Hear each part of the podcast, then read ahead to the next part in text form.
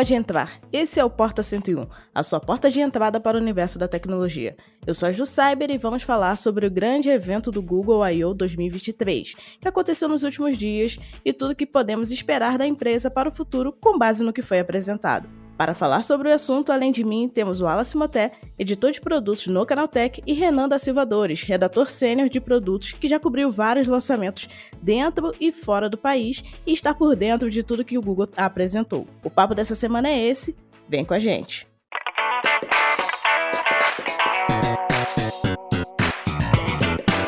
Sejam bem-vindos ao Porta 101, nosso podcast semanal sobre um tema específico do universo da tecnologia.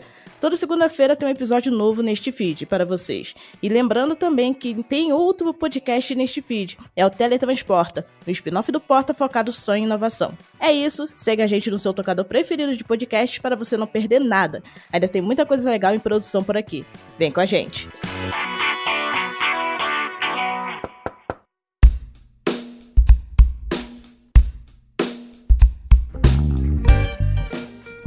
E o Google fez um evento bem focado na parte de desenvolvimento, IA, no caso, inteligência artificial, como a gente pôde ver durante quase duas horas de evento só falando sobre isso, mas existem diversos detalhes que vamos distribuir em temas específicos aqui no podcast para vocês ficarem por dentro do que pode chegar aqui no Brasil, do que já está em desenvolvimento avançado, do que já está em implementação lá nos Estados Unidos e alguns conteúdos específicos que são focados nos produtos do próprio Google.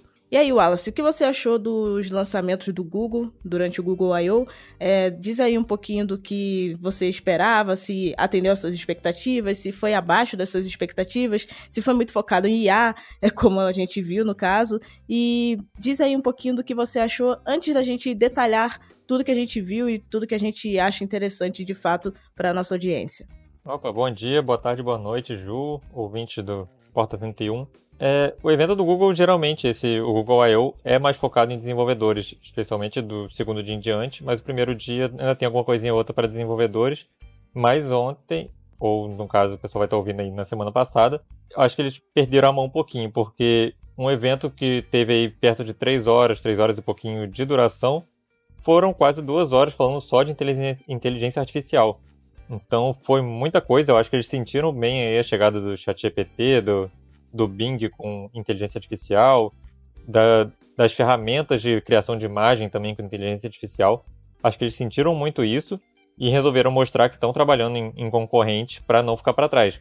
Porque foi IA o tempo inteiro, foi IA para foto, IA para vídeo, IA para mapa, IA para transcrição de voz, transcrição de texto. Foi IA para tudo que é lado. E eu acho que o Google sentiu bastante e vai focar nisso para conseguir seguir a concorrência, né? Porque, afinal de contas, o Google é uma empresa de software e se eles ficarem para trás em software, não vai sobrar muita coisa. Exatamente. E você, Renan, o que você achou aí dessa, desse evento Google I.O. IA Edition? Olha, eu acho que. Bom dia, primeiro de tudo, né, gente? É, bom dia aos espectadores. É, eu acho que IA, IA, IA e IA e mais um pouco de IA. Mas, falando sério, é, eu acho que como o Wallace disse, eles pesaram um pouco a mão, realmente. É, o, o, o, Google I.O. é focado em desenvolvedores, mas esse primeiro dia sempre, sempre apelou um pouco mais para o público em geral também. E essa tempestade de ar que a gente viu aí foi muita coisa. Até na hora de falar dos produtos mesmo, é, tinha tudo a ver com IA, IA, IA. E eu acho que pesaram um pouco a mão nisso. Eles sentiram assim, né? É, o sucesso do Chat GPT, na verdade, fez com que o Google tentasse é, lançar um produto semelhante, um serviço né, semelhante, e acabou que eles lançaram no início de fevereiro o Bard, só, uh, inicialmente, só que essa inteligência artificial se mostrou um pouco falha em algumas informações que estava fornecendo logo no lançamento, né? A gente viu que em fevereiro teve aí um pequeno probleminha de é, compartilhamento das informações e acabou que o Bard teve que passar por alguns ajustes antes de aparecer de fato no Google I.O., como a gente viu recentemente, né? E assim, é, focando na parte de inteligência artificial, achei muito interessante essa questão do Google Maps ter agora um, um, uma transmissão de trajeto mais imersiva, né? Mostrando ali elementos em 3D e tudo mais. Só que assim, a gente sabe que isso tudo é uma questão interessante a, a longo prazo, só que ainda limitada, pelo menos nesse início, né? É tudo muito experimental e, consequentemente, isso faz com que poucas cidades recebam essa, essa funcionalidade de fato dentro do aplicativo para explorar na prática. E, assim, são atualmente 15 cidades, sendo a maioria delas nos Estados Unidos, por motivos óbvios, porque é lá que fica a sede do Google.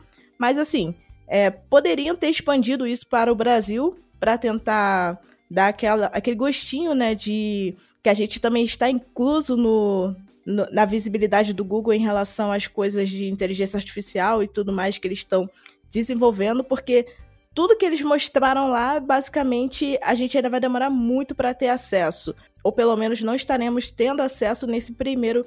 É, nessa primeira leva de lançamentos que eles estão fazendo de tudo que está útil no momento, porque ainda tem muita coisa que está em fase beta, alfa e por aí vai, né? É, pois é. A parte do Google Maps, quem acompanha o Google Maps desde muito tempo sabe que geralmente chega coisa nos Estados Unidos, às vezes chega no Japão algum outro mercado menor, e aí demora uma eternidade para poder chegar em outros países, como o Brasil. Especialmente quando são coisas que demandam aí algum trabalho mais específico em solo, né? É, como coisas do, do Street View e coisas do tipo, como parece ser o caso aí do, do aprimoramento do, do percurso, né? Que eles vão demandar o, um trabalho maior de acordo com, com aquelas áreas ali que eles vão fazer a imersão do trajeto, né? Então acredito que vai demorar um bocado para chegar no Brasil. Eles falaram em 15 cidades esse ano. E provavelmente vai demorar bastante para chegar em outras cidades ao longo dos próximos anos. Vai saber quando vai chegar no Brasil isso. E ali, de outras coisas que eu vi que eles anunciaram também, eu gostei bastante do Magic Editor, que é para o Google Fotos. Vamos ver como vai funcionar na prática, né? Porque o Magic Eraser, que foi a, a borracha mágica, chegou aí ano passado, chegou para todos os aparelhos que já Google Fotos agora esse ano, mas não funciona do, bem da forma que, gente, que, eles anunciaram, né? Então vamos ver se vai realmente funcionar assim, especialmente no começo, como vai estar com bastante bug, e como vai funcionar para todos os dispositivos, não só para a linha Pixel. É, pois é, é. Assim como o Alice adiantou, esse Magic Editor é um novo recurso do, do Google que basicamente faz com que você consiga editar as suas fotos no modo geral. É, vai literalmente desenvolver a foto perfeita com base no recurso de inteligência artificial integrado ao Google Fotos. Com isso, você consegue pegar uma imagem que está com uma angulação um pouquinho torta e ajustar isso, trocar o céu, que é algo que muita gente faz em aplicativos de terceiros. Tudo isso de maneira nativa no Google Fotos, só que por enquanto somente usuários do celular da linha Google Pixel vai conseguir ter acesso a isso. Então, se você tem um celular Android de qualquer outra fabricante, você não vai conseguir ter acesso a essa funcionalidade, pelo menos por enquanto. E talvez, quando a gente tiver acesso, o Google faça algum tipo de até mesmo integração com o sistema de assinatura deles, que é o Google One, para você não ter acesso sem ser gratuitamente, como poderia acontecer, mas pagando uma mensalidade para até mesmo ajudar a investir no desenvolvimento da IA a longo prazo, né? Ainda tem essa questão. É, eu acho que esse é um, um aspecto é, um tanto triste até, se a gente para pra pensar, porque apesar da, da nossa birra assim, com, com inteligência artificial, alguns recursos que eles anunciaram são, são mesmo muito interessantes, né? É, a gente viu também até na a, a integração na busca do Google, tem, tem muita coisa legal assim que eles estão desenvolvendo, mas essa, essa limitação aí de, de ser só para algumas regiões, de ser só para alguns países e até para alguns dispositivos é complica, né? É, é ruim ser tão limitado assim. Especialmente quando a gente está fora desses países, né? Porque a gente pega o Brasil, a gente não tem a Pixel aqui, a gente fala um idioma diferente. Então tudo pra gente vai chegar depois, se chegar. É provável que muita coisa nem chegue por aqui, porque né, é limitado para dispositivos, para regiões, para idiomas, então é, é complicado. É porque a maioria dos países, querendo ou não, tem uma o inglês como uma segunda língua ou como uma língua principal. Então, aqui no Brasil, a gente, apesar de muita gente ter pelo menos o inglês intermediário, ele não é algo propagado a ponto de 200 milhões de brasileiros terem uma fluência e conseguirem utilizar a inteligência artificial como a comunicação na língua nativa do Google, né? Então, até chegar essa adaptação, vai ter um trabalhinho, vai ter que contar com desenvolvedores locais para conseguirem traduzir e regionalizar também a linguagem, porque muita coisa que em alguns locais é considerado uma palavra ofensiva, para outros é uma gíria ou até mesmo uma forma de comunicação normal. Então, vai ser bem interessante e preocupante ver como que o Google vai conseguir trabalhar com essa regionalidade existente aqui no Brasil para conseguir fazer a inteligência artificial se comunicar com cada pessoa é, sem que ela fique robotizada demais, não humanizando a IA, mas tentando fazer com que ela consiga entender o tipo de ser humano que está explorando os recursos tecnológicos presentes nela. Né? É, com isso a gente lembra dos próprios assistentes de voz, né, que demoraram uma eternidade para chegar no Brasil, o Google Assistente, a Siri em português, a, a Cortana, que Deus a tenha, a Bixby da Samsung. Então, a gente teve uma demora gigantesca para conseguir chegar aos assistentes aqui em português. E quando chegaram, chegaram limitados justamente por causa disso, porque o nosso idioma é muito diferente. A questão de regionalidade, várias coisas são muito diferentes do que a gente tem nos Estados Unidos. Então, se você pega um Google Assistente, pega uma Siri para usar em português e para usar em inglês, parece que são produtos completamente diferentes. A própria Alexa também. Você tem milhões de funções que tem na versão em inglês e não tem no Brasil. Porque tem essa questão de regionalidade, que eles têm um, um foco em desenvolvimento para fazer as funções chegarem primeiro em inglês. E aí depois, o que sobrar de tempo, o que tiver lá uma pessoa brasileira trabalhando lá dentro, vai focar para poder fazer em português do Brasil. Eu quero puxar a orelha. Puxar a orelha do CEO do Google, porque no início da apresentação ele mandou um oi pro Brasil. Verdade, ele falou oi Brasil e na hora de apresentar os produtos e serviços simplesmente esqueceu que a nação verde e amarela existe, né? Exatamente. É, manda oi mandando produto pra cá que é bom, ele não quer não, né? Pois é, e a gente vai ficando órfão, né? Porque o Google realmente eles dão bastante ênfase no fato de estarem aqui no Brasil, mas na hora de fornecer um produto ou um serviço, o Brasil é um dos últimos países a receber esse suporte. É uma pena, né? Mas, enfim. Sim, pelo menos o Android 14 deve chegar por aqui mais ou menos junto, né?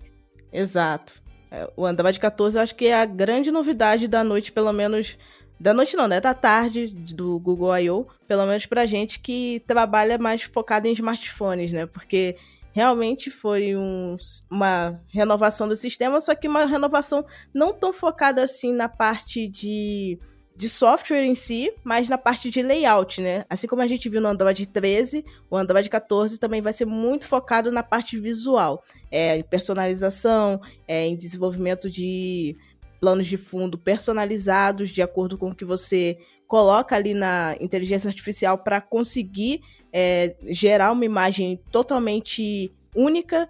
Então você vai ter um, um âmbito bem interessante aí de desenvolvimento nesse sentido. Só que assim, é, eu esperava muito mais coisas em relação ao Android, afinal as expectativas eram altas, mas a realidade não foi tão bem-vinda assim, né?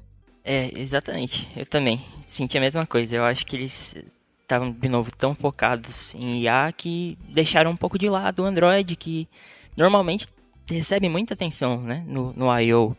E a gente, é, agora que ele tá, que o Android está tão, tão mais consistente do que costumava ser, né, bem mais polido, e recebendo alguns recursos aí super interessantes, inclusive com IA, mas eles não, eles não focaram tanto assim, né? Eles deram uma pincelada, mas é, e passaram adiante, né? É, pois é, né? nisso deles se estenderem demais falando de IA, eles acabaram meio que deixando outros produtos do Google que são muito importantes de lado, como o próprio Android, que é o carro-chefe da empresa em termos de sistema, que é o sistema operacional do Google mais usado no mundo, né? Não tem nem comparação com os outros. E perderam, sei lá, 10 minutos, 20 minutos falando do Android na, na apresentação, o que é uma coisa meio absurda. É, é porque não tem coisa para apresentar ou é porque eles não manejaram direito o tempo e acabaram se atropelando? Não sei. Mas o que eles mostraram ali foi basicamente coisa de, de software de, de customização. Você criar papel de parede. É basicamente isso. Criar papel de parede com base em emoji e em, em tom ou criar aquele efeitinho cinematográfico ali em fotos, que é a coisa que já tem na edição do Fotos tem bastante tempo. Então, de novidade do Android ficou meio órfão. Quem estava esperando uma revolução, alguma coisa realmente importante no sistema operacional, vai ficar dependente das fabricantes, da Samsung, da Motorola, da Realme, da Xiaomi, de entregar funções novas, porque o Google mesmo não se mexeu muito não. É, sem contar que, assim, além de falarem pouquíssimo sobre o Android 14, também falaram pouquíssimo sobre o Android Wear 3, porque a única coisa que eles falaram foi: ah, temos a novidade de que agora o WhatsApp é compatível com os relógios inteligentes que possuem o sistema. Aí mostraram lá como era o exemplo de funcionalidade e em dois minutos acabou a apresentação nesse sentido. E eu lembro que o Google I.O. 2022 e 2021 foram muito focados nos sistemas justamente que eram focados em celulares e vestíveis. E esse ano o Google simplesmente deixou as, os carros-chefes deles de lado para falar só sobre inteligência artificial. Eu sei que o foco atual da sociedade tecnológica é IA, mas eles poderiam ter realmente subdividido melhor o tempo da apresentação para mostrar mais de como eles estão trabalhando para melhorar o sistema, tanto para celulares quanto para smartwatches, porque realmente é algo que, que é mais distribuído é, para a sociedade como um todo, e os desenvolvedores, é claro, eles precisam ter mais conhecimentos aprofundados a respeito para poder passar isso em forma de personalizações e aplicativos para o público, né? É, como você falou, eu sinceramente eu mal percebi que eles tinham falado sobre um sistema novo para vestível. É, é uma atualização aí que estava sendo aguardada por praticamente dois anos, né?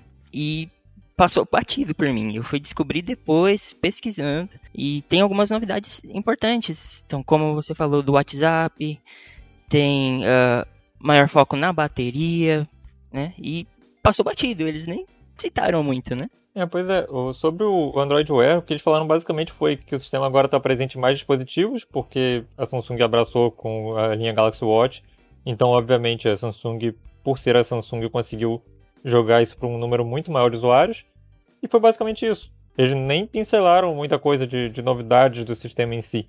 Eles só falaram que está presente mais aparelhos e que é para a gente esperar mais mudanças.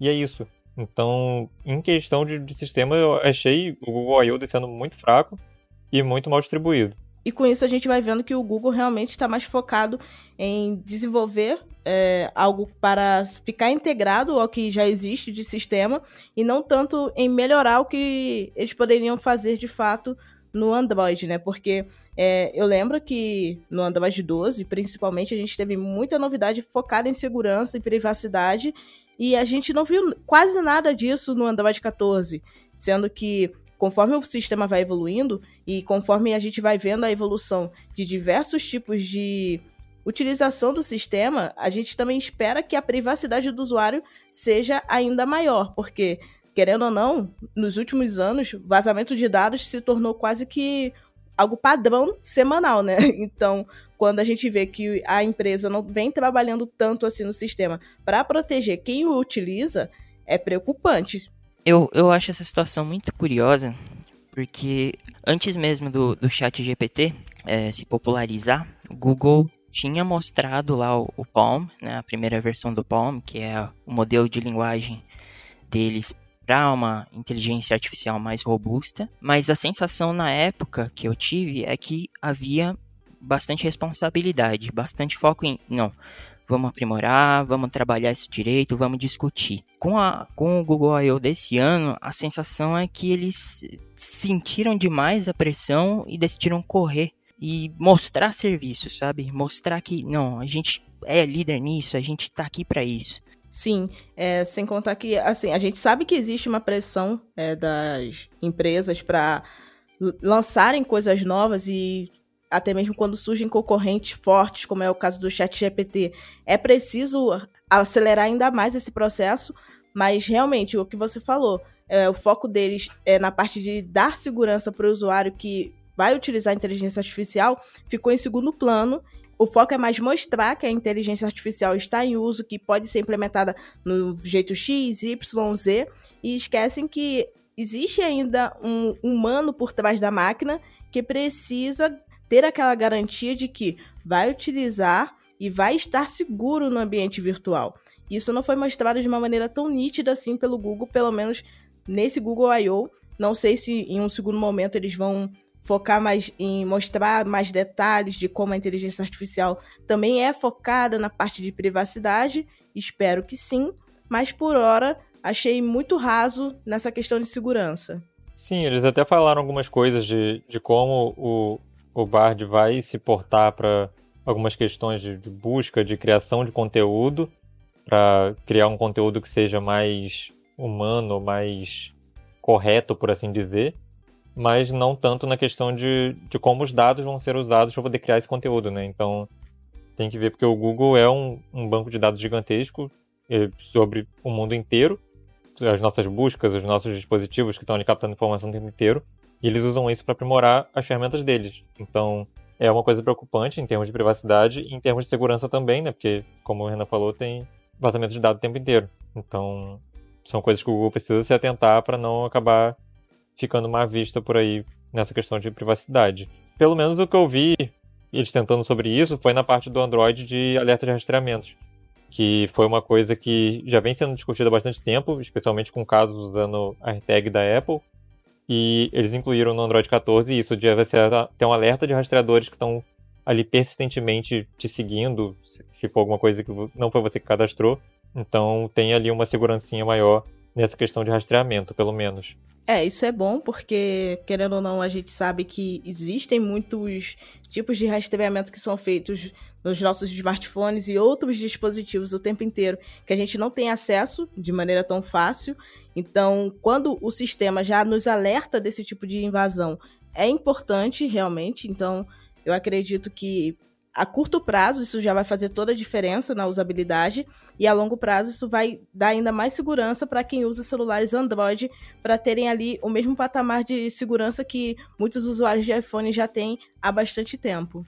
Esse, esse trabalho que eles fizeram também no, com esse recurso do é, encontre meu dispositivo, das tags de, de localização também, é interessante porque prepara o terreno para eles investirem mais, né? E quem sabe até, de repente, lançar uma, uma tag própria, né? É, uma coisa interessante é você. Quando você tem isso nativo no Android, você já tem as APIs prontas ali do Android em si, isso incentiva os fabricantes que usam o Android a adotar também. Então, por mais que não seja obrigatório, mas aí vai. A Samsung lançou uma Smart Tag nova, a Xiaomi lançou uma Smart Tag, a Sony, a Oppo, etc já vai ter isso nativo no sistema para eles trabalharem e fazer esse rastreamento mais preciso ali com as tags deles. Para ter esse acompanhamento, para ter essa segurança maior de que as tags não vão ser usadas para meios impróprios, né?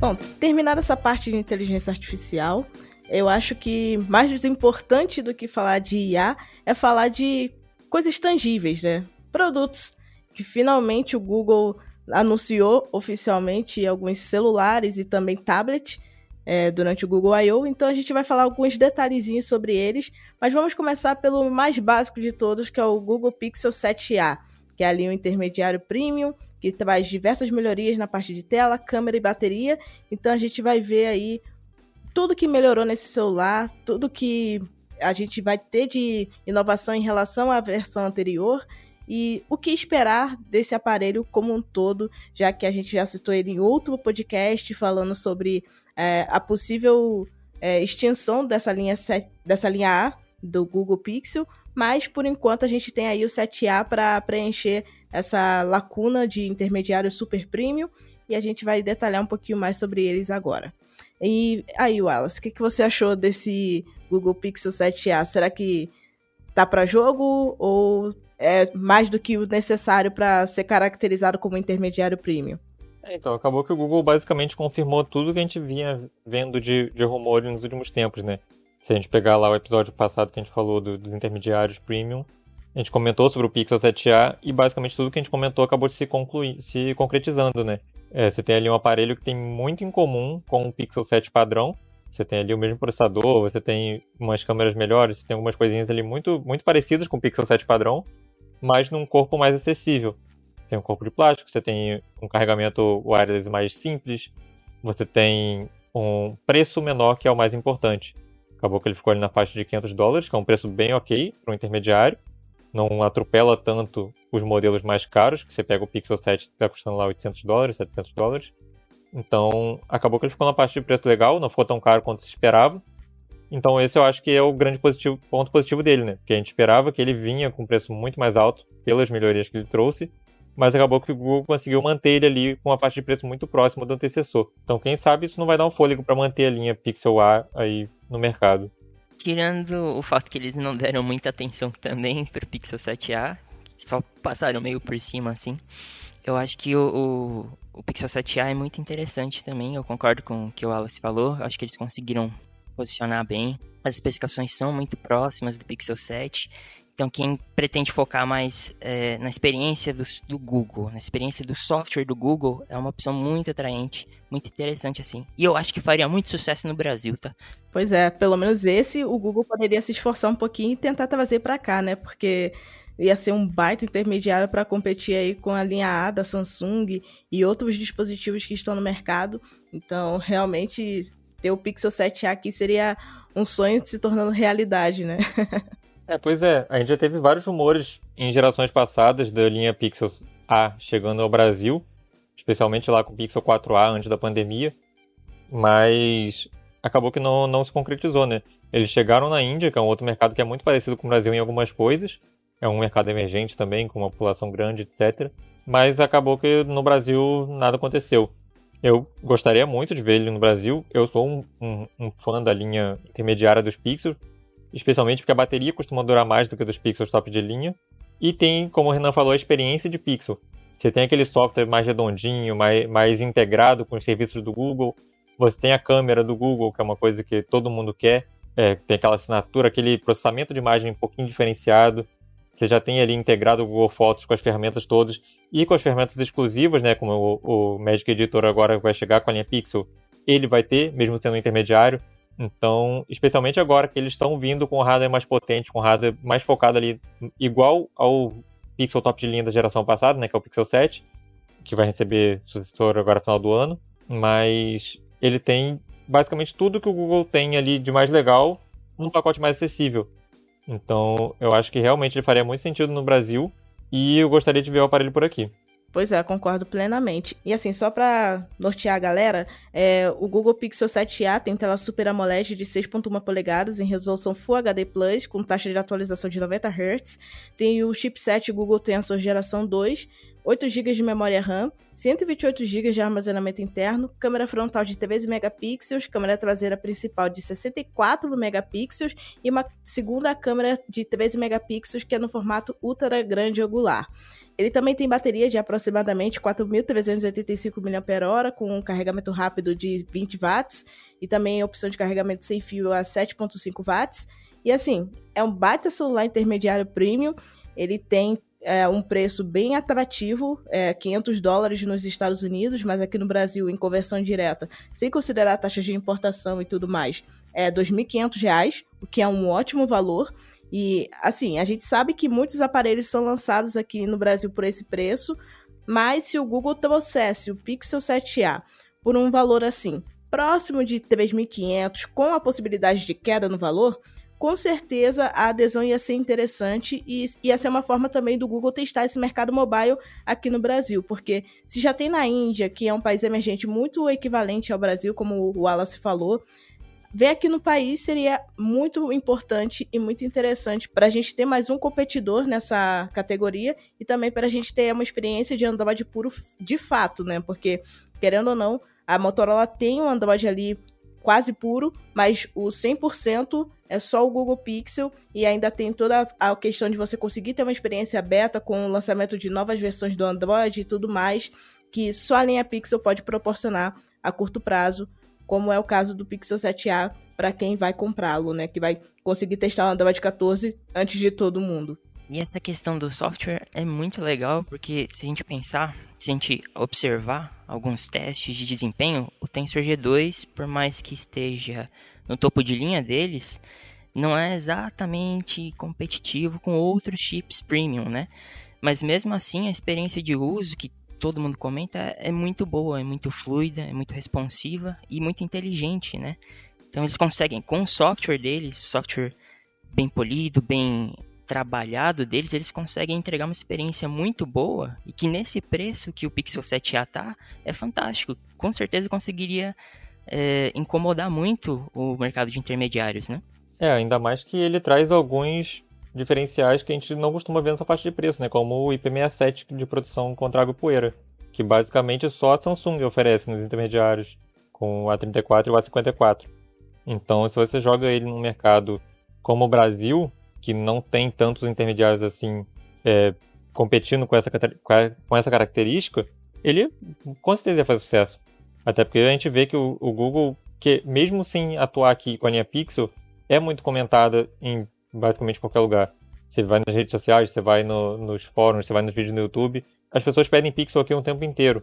Então, se você traz um intermediário com essas características no Brasil, com IP67, com áudio estéreo, com uma telinha legal de 90 Hz, com a câmera do Google, você tem muita chance de dar certo. Por que eles não trazem, aí já é outra questão. É o tipo de questão que só o Google poderia responder pra gente, né?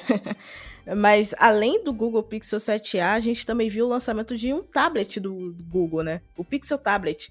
É, foram muito criativos no nome, inclusive. É um dispositivo que tem quase as mesmas configurações do Pixel 7a. E, assim, tá bem honesto dentro das expectativas é, que eu tinha para esse tipo de dispositivo. E vai competir diretamente aí com o Galaxy Tab S8, talvez. E é um baita tablet também, em termos de configuração e em termos de tamanho de tela. Então, a gente está vendo aí que o Google está começando a explorar um ecossistema Google. E isso é bem interessante de se ver. E eu acredito que vai ser o início de uma jornada muito proveitosa para quem utiliza os produtos da marca. Eu particularmente acho que o Pixel Tablet foi o maior acerto desse evento. A sensação que me passa é que eles têm noção de que eles não têm força ainda para competir com, com o iPad, por exemplo, ou mesmo com o Galaxy Tab mais premium, né? E, e aí decidiram seguir uma, um caminho próprio, né? Então, ao invés de tentar apostar num tablet como um computador, eles decidiram focar em um tablet como uma central de, de mídia, uma central de controle da casa inteligente. E com o preço que ele, tá, ele trouxe, eu acho que foi o maior acerto deles, assim, porque, especialmente se a gente pensar que a base, que também é um speaker, vem junto do pacote. Então, é um preço muito atraente, são especificações robustas, como a gente estava comentando, com o software bem polido deles, e com a proposta de, da central inteligente, assim. Então é como se eles estivessem tentando encontrar um espacinho para eles mesmos, né? É, pois é, o Pixel Tablet, com esse nome super criativo, acaba que é basicamente uma, um iPad com uma Echo Show acoplado, né? É meio que uma coisa, um, um filho dos dois. Você tem uma central de casa inteligente que você, que você consegue tirar ali do, da base do speaker e usar como um tablet e vice-versa. Então tem uma versatilidade muito grande de uso para esse produto que é um mercado que não é tão atacado assim. Você não vê a Samsung, não vê a Apple, não vê outras marcas que apostam em tablets focando nessa experiência de usar como uma central de casa inteligente. Pode ser que a gente veja mais alguma coisa assim com a Apple mais para frente. Tem alguns rumores sobre isso, mas por enquanto ainda não saiu. Então o Google está saindo na frente e está vindo, como o Renan falou, num preço muito bom. Ele traz especificações legais, ele traz o, o software do Google e traz um preço atraente. Então, nos mercados que ele vai chegar, o que infelizmente não deve incluir o Brasil de novo, ele deve fazer sucesso sim, pelo menos para quem ainda procura tablet. Sim, e ele é muito interessante porque ele é quase uma versão maior do Google Nest e Google Nest Mini, né? É basicamente o que a Amazon faz com a linha Echo. Se a gente for olhar o Pixel Tablet, meu Deus, esse nome criativo vai dar muito bug ainda. a gente vê que ele é basicamente um, uma Echo Show 10 que tem aquela dockzinha com o speakerzinho e tem a tela que é maior. É claro que não tem a mesma flexibilidade de movimentação de uma Echo Show 10, mas ainda tem aquela tela ampla para a gente aproveitar com 11 polegadas e você consegue fazer um controle de todos os dispositivos da sua casa inteligente e ao mesmo tempo utilizar como tablet normal, o que dá uma versatilidade muito interessante, porque atende diversos públicos ao mesmo tempo, sem deixar de ser um produto interessante, porque muitas vezes a gente vê dispositivos só focados em casa inteligente que são legais, só que só são focados naquilo. E outras vezes a gente vê tablets que podem ser integrados com a casa inteligente, mas não tem aquele propósito de fato, então a integração pode não ser tão amigável quanto a gente espera. E o Google Pixel Tablet consegue unir isso tudo em um produto só então, de tudo que foi mostrado, como o Renan falou, realmente o Pixel Tablet pode ser o produto mais interessante a longo prazo no mercado e com um preço de 500 dólares, assim como o Google Pixel 7a, é realmente um atrativo à parte, porque faz muito sentido, ainda mais que você recebe a dockzinha do speaker que vem integrada nele. Então, é, vai ser um produto que realmente vai ser o lançamento, pelo menos desse primeiro semestre do Google. E, na minha opinião, se o Google souber como fazer a venda desse aparelho, não só nos Estados Unidos, mas em outros mercados, vai vender que nem água.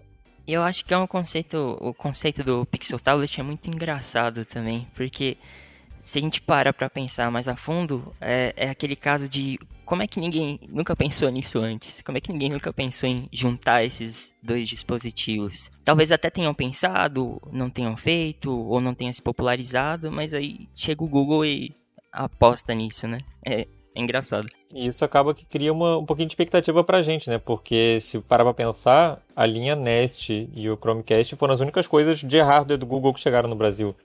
É, teve, quer dizer, teve também o Google Wi-Fi, mas que é outra, outra coisa. Mas nessa parte de, de hardware focado para consumidor, de consumo de mídia, os Nest e o Chromecast foram as únicas coisas que chegaram.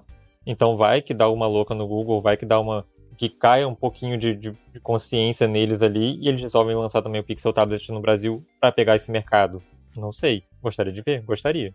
É, seria bem interessante, porque querendo ou não, aqui no Brasil a gente tem poucas empresas que lançam tablets, então com isso a gente teria mais uma concorrente dentro de um mercado pouco explorado e com uma versatilidade que seria ainda mais atrativa. Então, realmente seria muito bom.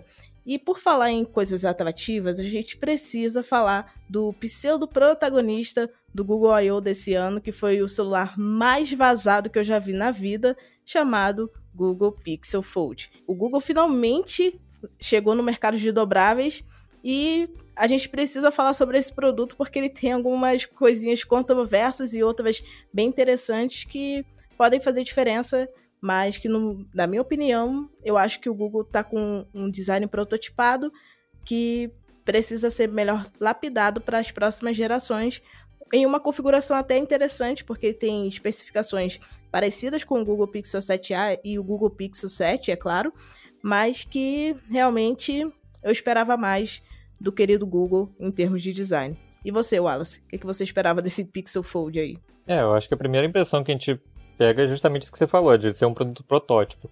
Ele me lembra um pouco o Surface do, né, o da Microsoft, que veio meio que desengonçado ali, com o software não muito polido, com a questão de duas telas separadas. Ele me lembra um pouco ele, na né, questão da essência de ser um produto que, pô, eu, eu vou lançar isso aqui porque eu sou a dona do sistema, eu tenho que ter um produto dobrável. Foi basicamente essa a sensação que eu tive com o Pixel Fold. Que você tem ali um produto que tem umas bordas internas da tela largas demais, é, que tem uma cara não muito acabada, não sei, ele passa uma sensação meio esquisita, não, não consegui pegar muita confiança nele.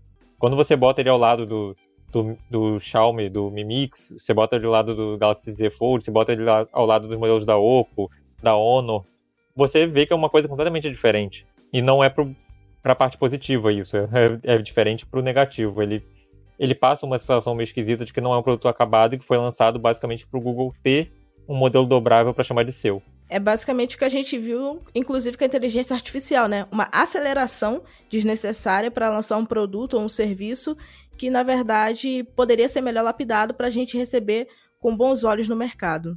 Apesar de tudo, eu, eu enxergo o Pixel Fold quase como um manifesto, assim.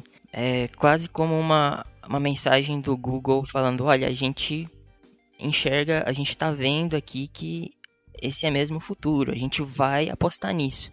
A gente vai seguir é, investindo em dobráveis sim. E é muito interessante por conta do software. De novo, o software fazendo papel importante aqui. Porque a gente tem até alguns alguns vários dobráveis chineses, principalmente, são superiores em vários aspectos, em processamento, em design, em construção, mas tem o problema do software, da usabilidade, né? O app que não é otimizado, ou algum recurso que está faltando que em outro concorrente tem. E com o Google entrando nesse mercado com o Pixel Fold, é ele falando, ok, peraí, vamos faxinar essa casa, vamos colocar ordem nisso aqui para a gente começar a encaminhar o futuro dos dobráveis. Acho que a linha Pixel como um todo ela tem essa proposta de ser meio que a, a bastianda da verdade, da, da moralidade do, dos aparelhos, né?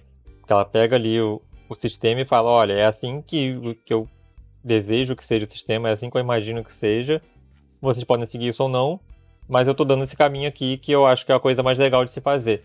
E aí, com o Google tendo o modelo dobrável, ela pode fazer isso com a parte de software dos dobráveis, né? Que era uma coisa que estava meio abandonada. A gente via a linha, a linha Galaxy Fold da Samsung com o software mais polido um pouco do que as rivais, porque a Samsung tem uma expertise gigantesca nisso, e mesmo eles não são 100%. Você tem aplicativos que não são otimizados, você tem a, a, algumas inconsistências entre as telas. Você está usando coisa em uma, você vai mudar para outra, não está muito legal. Então, eu acho que realmente o Google pegando e puxando pela mãozinha e mostrando como é que faz, pode ser um caminho que vai dar esse, esse empurrãozinho que falta para os dobráveis serem realmente é, assumirem o posto de flagships definitivos das marcas, que é o que eu falei no, no podcast anterior, que eu acho que é o futuro. A gente não vai ter mais modelos flagships em formato de barra, a gente só vai ter dobráveis, aí com formato flip, formato fold, whatever, mas que os dobráveis são o futuro dos modelos top de linha e com o Google chegando, eles vão conseguir ter um caminho ali mais certinho para seguir, né? Tem outro ponto importante também, que é finalmente a gente ter uma, um competidor amplo para a Samsung, né? A nível global, porque ainda que alguns modelos chineses uh, tenham chegado ao mercado global, tipo, como o, o Oppo Find N2 Flip ou alguns da Honor, né? Nenhum deles tinha a força e o alcance que a Samsung tem e agora com o Google entrando na jogada, por mais que quase certo também vai ser um pouco mais limitado é, a disponibilidade, ainda assim é, é um motivo para que outras companhias também comecem a investir mais nos dobráveis, né? Sim, e isso é importante até para algumas características, né? Porque você pega o Pixel Fold tem certificação IPX8 que tem no Galaxy Z Fold 4 e tinha no Z Fold 3, que é coisa que as chinesas não conseguiram botar até hoje e já lançaram aí várias iterações desses produtos, especialmente a Xiaomi, que já está nisso há mais tempo, a Huawei também. Então, você tem algumas características que são muito é, pedidas, procuradas no Ocidente, que às vezes o público chinês não liga tanto. E aí as empresas chinesas acabam focando em outras coisas e não ligam tanto para isso porque elas querem agradar o público chinês. E aí a gente aqui no Ocidente acaba ficando meio que só refém da Samsung, que é quem conseguir entregar essas coisas mais focado no Ocidente. Exatamente. É, sem contar a questão de não só o desenvolvimento de software é, focado nos aplicativos do Google como um todo, mas o fato do Google estar meio que tentando encabeçar essa, essa parte de dobráveis para mostrar como é que é feito de fato, apesar da gente saber como que é feito e o Pixel Fold não ser bem o que a gente espera em termos de design, mas na parte de software, é, eu acredito que se o Google continuar investindo só em dobráveis, pelo menos nos modelos topos de linha, isso vai ajudar também a outros desenvolvedores a trabalharem melhor na compatibilidade dos seus aplicativos com os dobráveis. A gente vê que aplicativos básicos do dia a dia, como Instagram, TikTok e outras redes sociais, ainda não tem aquela integração total com os celulares que são dobráveis. Tá certo que o Pixel Fold tem um aspect ratio um pouco diferente do é, Galaxy Fold, então a gente vai ter aí uma questão de responsividade dos aplicativos também, que vai ter que ser desenvolvida para conseguir é, integrar os diferentes tamanhos de tela e diferentes proporções de tela que são lançados no mercado de dobráveis, e isso vai ser uma dor de cabeça, eu sei, mas que é necessária para que a gente tenha uma experiência de dobrável tão boa quanto a gente tem no modelo Candy Bar, né? Eu acredito que a médio prazo os desenvolvedores vão começar a utilizar o Pixel Fold como uma referência para conseguir desenvolver coisas interessantes não só para ele, mas para outros celulares dobráveis também, seja no formato de dobrável que vira um tablet ou no formato que fica mais compacto, como são os flips da vida, né? Ele é muito promissor, a nossa estrela do show dobrável é muito promissor. Mas eu acho que o maior desafio mesmo, talvez seja, apesar de de vários pontos aí que a gente comentou que ele não é perfeito. Tem a questão do carregamento que é bem lento para 2023. Tem a questão da, daquelas lindas bordas na tela interna, né? Mas a, talvez o, o maior desafio dele e do Google seja o preço. Posicionar ele do lado do Galaxy Z Fold é complicado. Eu não sei se vai ter força para conseguir combater. É, eu acho que o Google vai ter que trabalhar muito na questão especialmente das câmeras e do software, né? Se, se ela quiser se quiser comparar, comparar mesmo o Pixel Fold com o Z Fold 4 ou com o Z Fold 5 que tá batendo na porta, né? Porque vamos, vamos pensar aqui. O Pixel Fold foi lançado agora, mas ele não vai chegar agora no mercado. Ele tá com previsão de, de envios só mais pro, pro meio do ano. Então, o, o Galaxy Z Fold 5 já vai estar tá por aí. Então, se você parar para pensar, ele vai estar tá concorrendo com um modelo que vai estar tá melhor em algumas outras coisas. A gente não tem grandes avanços esperados para o Z Fold 5, mas alguma coisa vai melhorar. Vai melhorar hardware, vai melhorar uh, a bateria, vai melhorar outras coisinhas. E o Pixel Fold vai ter que competir com isso. Então, eu acho que o que o Google pode focar ali na, na questão de marketing é justamente ó, a gente tem esse dobrável aqui que ele tem um software nosso, que é o nosso software ali mais, mais redondinho, que a gente tem algumas funções próprias, e especialmente nas câmeras, que a gente tem a câmera do, a câmera do Google num dobrável, que é coisa que os Folds até agora não conseguiram entregar. A Samsung melhorou um bocado a câmera do Z Fold 4 em relação ao 3, a gente espera que melhore mais do 5 em relação ao 4, mas ainda é bem aquém do que a gente esperava para um modelo dessa categoria. A gente compara a câmera do Z Fold 4 com a do Galaxy S23, não precisa nem ser do outro, do S23 normal, e a, a diferença é muito grande. Então, eu espero realmente que, que o Google foque nessa questão das câmeras. Eles colocaram uma lente periscópio, colocaram umas, uma, uns sensores melhores para poder justamente forçar a Samsung a melhorar a câmera do Fold.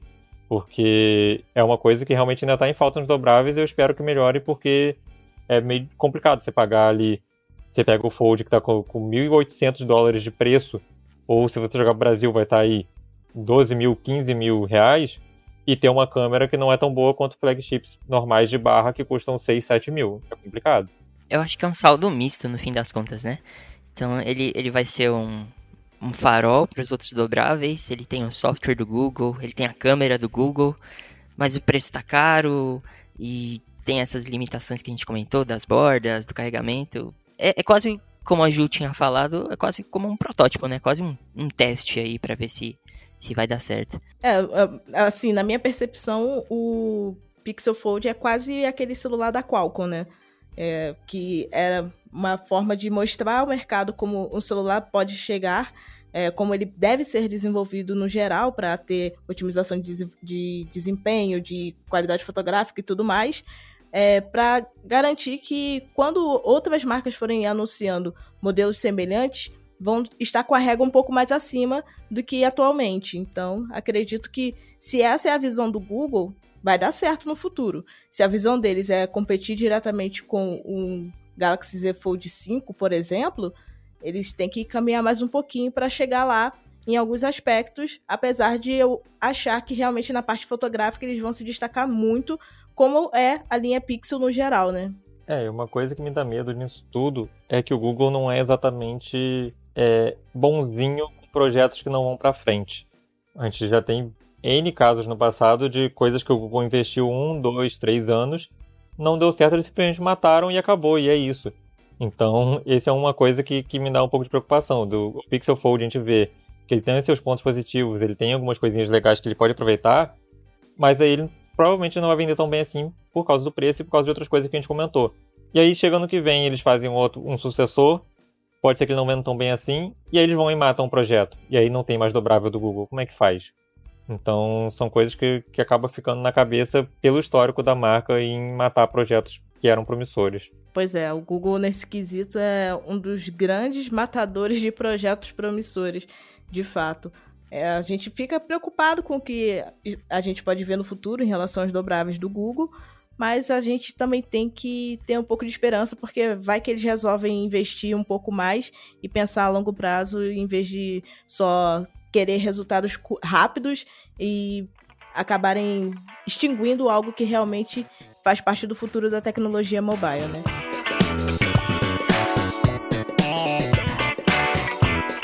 E bom, esse foi o nosso Porta 101 desta semana. Muito obrigado, Renan e Wallace, pela participação. Mais uma vez, lembro a vocês que nós começamos o assunto por aqui, mas é legal quando vocês trazem mais informações para a gente sobre o episódio. Então, mande seu comentário para podcast.canaltech.com.br e converse com a gente. Lembrando que esse programa é feito por uma equipe super dedicada. Quem produz e roteiriza é o Wallace Moté, a edição é de Vitinha Zuvarim e a apresentação sou eu, Ju Cyber. A revisão de áudio é da dupla Gabriel Rime e Mari Capetinga, a trilha sonora é uma produção de Guilherme Zomer e as capas são artes lindas feitas por Rafael Damini. Um beijo e até a próxima segunda.